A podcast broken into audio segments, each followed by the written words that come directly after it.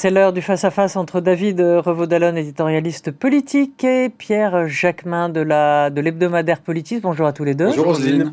Et votre une euh, de Politis euh, On revient sur le projet de loi immigration. On essaie de traiter de la question migratoire euh, d'une manière positive euh, pour sortir du climat anxiogène dès lors qu'il est question euh, d'immigration. À Politis, on est convaincu qu'il n'y a pas. Une manière positive Oui, parce qu'à Politis, on est convaincu qu'il n'y a pas de problème migratoire, il n'y a qu'un problème d'accueil. Donc, on a des reportages, des analyses sur notre propre peur. On interroge nos peurs, en fait, la peur ouais. de l'étranger qui est toujours permanente, une peur assez irrationnelle, ce qu'on explique dans ce numéro.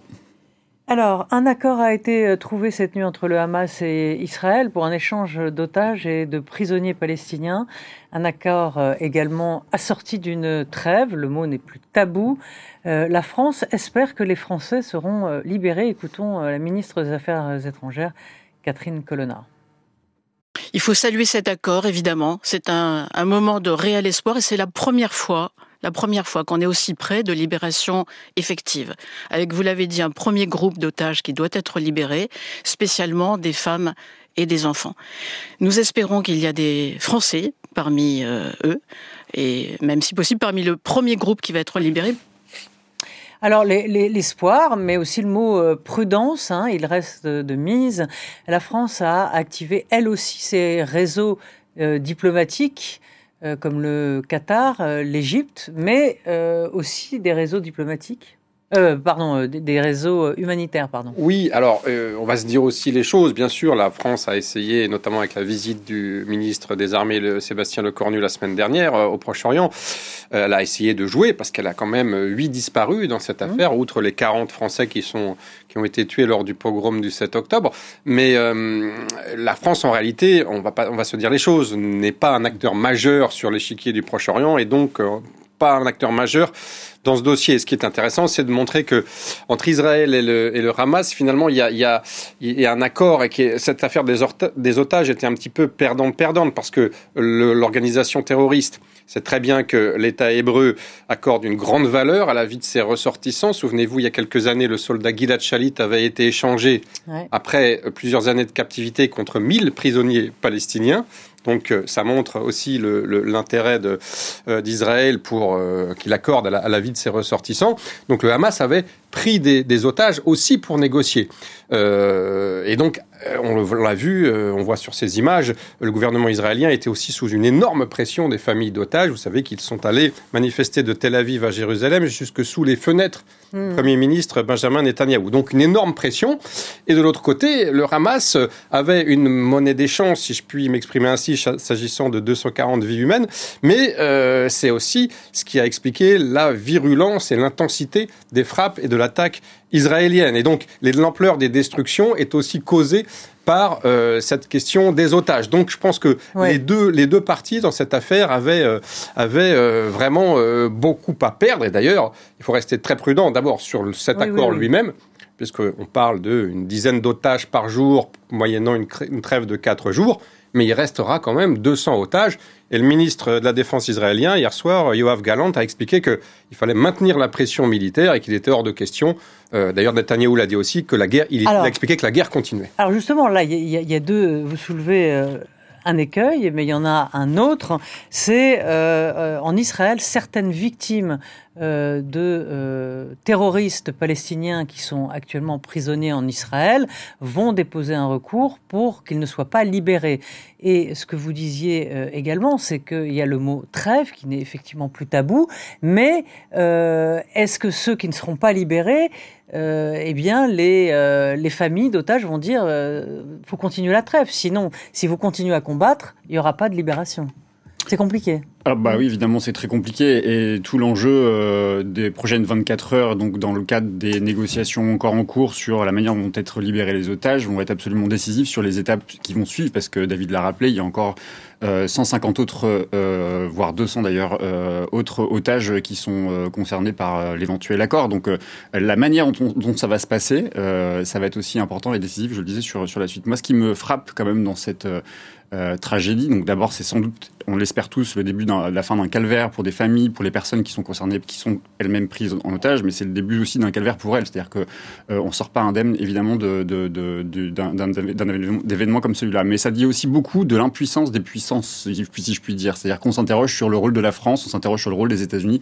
On s'aperçoit surtout qu'en fait, les grandes puissances n'ont plus autant d'impact, de poids, euh, euh, notamment dans les zones en conflit. Je pense là effectivement au Proche-Orient. La France n'a pas de poids majeur sur le Proche-Orient. On ne sait pas dire si les Français sont concernés par la on libération. On a déjà eu, euh, non, mais ce que, dans les années 20 ce qui est intéressant, ce qui est intéressant, et je pense qu'il ne faut pas qu'on se raconte d'histoire, parce qu'il faut aussi avoir l'humilité de se dire qu'il y a des puissances émergentes qui ont des rôles décisifs. On l'a vu, euh, on le voit en Afghanistan, les États-Unis n'ont pas joué un rôle majeur quand même. On le voit en Ukraine aujourd'hui, on le voit encore plus euh, au Sahel aujourd'hui. Le poids de la France n'est plus celui qu'il a été euh, par le passé. Et aujourd'hui, l'entrée de nouveaux acteurs comme le Qatar, le Qatar qui est déjà un facilitateur de libération d'otages français en Afrique on, a, choisi le Qatar, qui était un facilitateur à qui on transmettait les rançons pour pouvoir libérer les otages. Le Qatar a joué un rôle, d'ailleurs, c'est lui qui a joué le premier rôle pour les premières libérations d'otages israéliens euh, euh, à Gaza.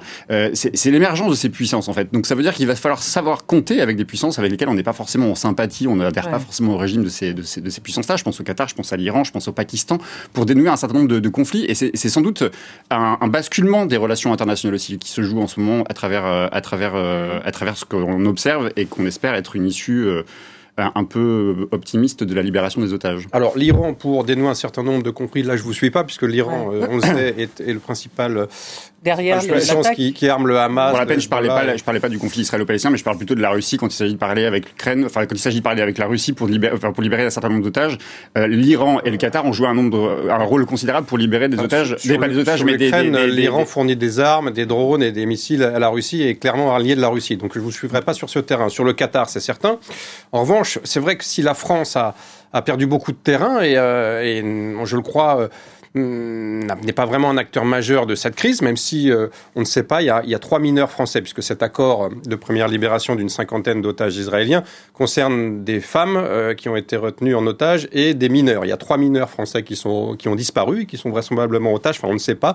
On ne sait pas non plus s'ils feront partie euh, des libérés. Mais... Donc la France n'est pas vraiment un acteur majeur, en revanche, les États-Unis ont quand même beaucoup contribué à, cette trêve, avec une grosse pression sur le gouvernement israélien. Israël écoute Netanyahou écoute et d'ailleurs, euh, le directeur du Mossad, David Barnea, qui s'est rendu au Qatar pour négocier euh, la libération, euh, a été accompagné par le directeur de la CIA. Donc évidemment, Joe Biden, vous, avez vu qu'il avait eu quelques réserves, notamment ces derniers jours, et qu'il avait quand même pris un petit peu ses distances avec la stratégie de bombardement intensif de la bande de Gaza par Israël.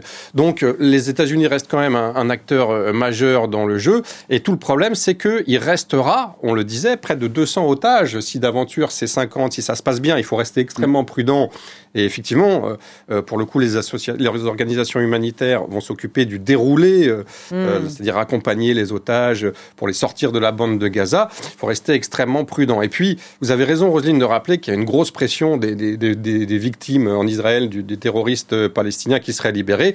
Et d'ailleurs, il y a un point très dur qui est que toute personne condamnée pour meurtre, pour un homicide, ne sera pas libérée par, par euh, Israël et ne sortira pas des prisons israéliennes. Mais enfin, très clairement, il y a une grosse pression, d'une part, euh, sur le Benjamin Netanyahou de la part euh, des familles des otages, qui souhaitent la libération et donc qui est prêt à accepter un cessez-le-feu, alors que de l'autre côté, vous savez que dans son gouvernement, il y a des représentants des nationalistes religieux, le parti sioniste religieux, sont donc les représentants des colons, qui eux refusent absolument d'abord toute idée de cessez-le-feu et de trêve, et, aussi de, libération. De l'autre côté, le mouvement Hamas n'est pas comparable, ce n'est pas une démocratie. Donc je crois que la, la pression de la population de Gaza euh, ne, ne, ne, ne, joue pas vraiment euh, sur euh, le, gouvernement du Hamas. Pierre, c'est les, les, justement les colons dont, dont, dont, vous parlez, enfin la, la branche plutôt extrémiste, aujourd'hui s'oppose effectivement à, cette, cet échange. Euh, est-ce que la, politique euh, des colons a été l'obstacle l'un des obstacles, euh, notamment, en, tout cas en Israël, à, un processus de paix, en tout cas, et à l'aggravation du conflit? La difficulté, c'est ce que David rappelait, c'est que d'abord, le ministre l'a rappelé, effectivement, même s'il y a une trêve et peut-être va elle va peut-être continuer au-delà des quatre jours qui sont évoqués dans, l'accord, c'est que on, est face à, des formes de guerre que, enfin, ce que je veux dire, c'est que les, modèles de la guerre d'autrefois ne sont plus les modèles d'aujourd'hui, et l'émergence, notamment ce qu'on a déjà dit dans cette émission de, de des guerres de décolonisation, de décolonisation, ont fait émerger des organisations qui ne sont pas des États. Donc c'est plus un État euh, contre un État. La guerre n'est pas un État contre un État, c'est un État contre des organisations qui sont des, organisations terroristes. Et donc euh, euh, ces organisations terroristes n'ont pas l'expérience de la négociation de la paix, voire elles ne veulent pas négocier la paix. C'est toute la difficulté aujourd'hui d'une organisation terroriste comme celle du Hamas pour essayer d'avoir une sortie de, une sortie vers une. En gros, personne ne veut la paix, de chaque côté, non? Bah, Biden l'a d'ailleurs très, très clairement dit dans sa tribune qu'il a publiée aux États-Unis, c'est-à-dire qu'il met aussi la pression à Netanyahu en disant certes, je mets la pression pour la libération des otages, mais aussi il va falloir sortir euh, de ce conflit en, favorisant l'émergence de, deux États, de deux États et d'une réunification de, Palestine, de la Palestine avec la Cisjordanie d'un côté et euh, Gaza de l'autre. Euh, donc c'est là-dessus où il va y avoir un enjeu aussi au sein de la société israélienne et là aussi le cabinet de guerre de, israélien, c'est peut-être d'ailleurs le petit espoir qu'il peut y avoir à côté d'Israël, c'est que beaucoup dans ce Conseil de guerre n'est pas du tout d'accord avec Netanyahou sur la carte qu'il avait présentée notamment à l'ONU où il n'y avait plus de Cisjordanie aux Palestiniens, il y avait qu'une Cisjordanie qui était euh, celle des, des Israéliens.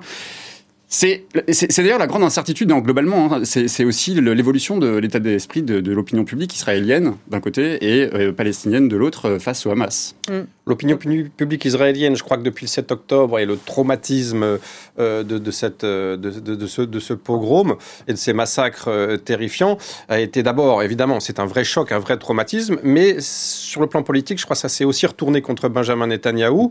6% aujourd'hui, d'après un sondage publié il y a une dizaine de jours en Israël, 6% des Israéliens soutiennent aujourd'hui Benjamin Netanyahu. Ça veut dire que, si vous me permettez cette expression, il ne va pas faire long feu sur le plan politique. Quand là, il y a une union sacrée, pour le moment, les Israéliens, même très divisés, hein, ça fait deux ans qu'ils s'opposent, un an et demi, sur cette fameuse réforme de la justice qui a des manifestations et qui a un pays très crispé. Ben là, il y a une union sacrée, évidemment, face au Hamas. Euh, évidemment, dès que cette guerre sera terminée, euh, je crois qu'on va passer aux opérations politiques et je crois que le sort de Benjamin Netanyahou sera scellé. Est-ce que, est-ce que pour autant les Israéliens vont basculer euh, vers le processus, rebasculer vers un processus de paix? Je crois que vu le choc du 7 octobre, ça va être aussi un petit peu compliqué et ça va prendre du temps. Merci, euh, merci à tous les deux pour vos analyses. Et on se retrouve demain pour Politique avec euh, Jean-Marie Colombani et nos invités. Merci.